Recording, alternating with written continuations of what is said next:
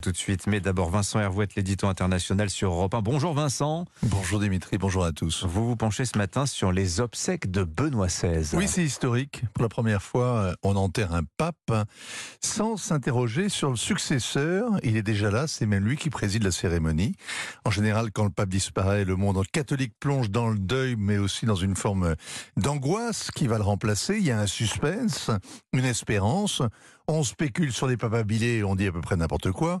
On observe les cardinaux qui ont rallié le Vatican tout à fait cessante et qu'on va enfermer dans la chapelle Sixtine. On assiste à l'histoire en train de s'écrire. Et bien ce matin, Rien de tout ça.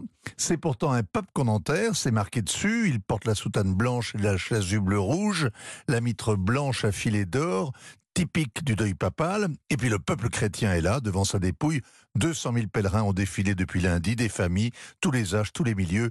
On se dit, l'Église n'est pas morte en Europe, mais la disparition de Benoît XVI, c'est une bougie qu'on souffle, pas une guerre de succession, aucun enjeu politique, du moins pas au premier regard. En tout cas, c'est sûr, on va comparer avec euh, les funérailles de Jean-Paul II. Ça remonte à 2005. Hein, Rappelez-vous les grandes semondes venues de partout comme des rois mages, le million de pèlerins qui décrètent à la fin de la cérémonie Jean-Paul II euh, Sancto Subito. C'était un triomphe, la canonisation du héros chrétien, les adieux à une star qui avait fait tomber le mur et qui avait donné une leçon de courage jusqu'au bout, cloué à son fauteuil roulant comme son maître à la croix.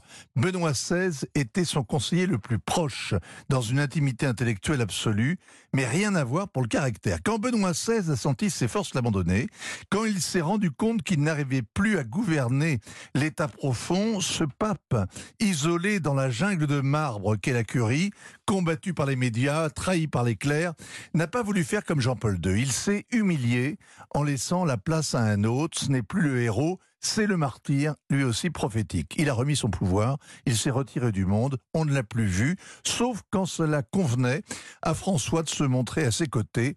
Le pape émérite a obéi au pape régnant, quoi qu'il ait pensé. Mais quoi qu'il ait pensé, sa renonciation, euh, c'est un acte qui fut lourd de conséquences. Hein. Il est révolutionnaire, il enclenche la sécularisation de la papauté.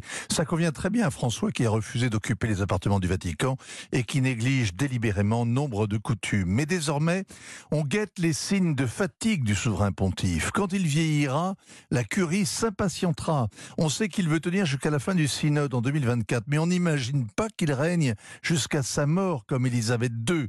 En ce sens, et comme l'annonçait la prophétie de Malachie au Moyen Âge, Benoît est bien le 111e et dernier à représenter la figure du pape tel que nous l'avons connu. C'est historique et c'est ce matin à Rome. Merci pour votre regard, Vincent Hervouette. Nous voilà armés pour cette, cérémonie qui démarre à partir de 9h30. Ce sera à vivre évidemment sur Europe 1, 7h46.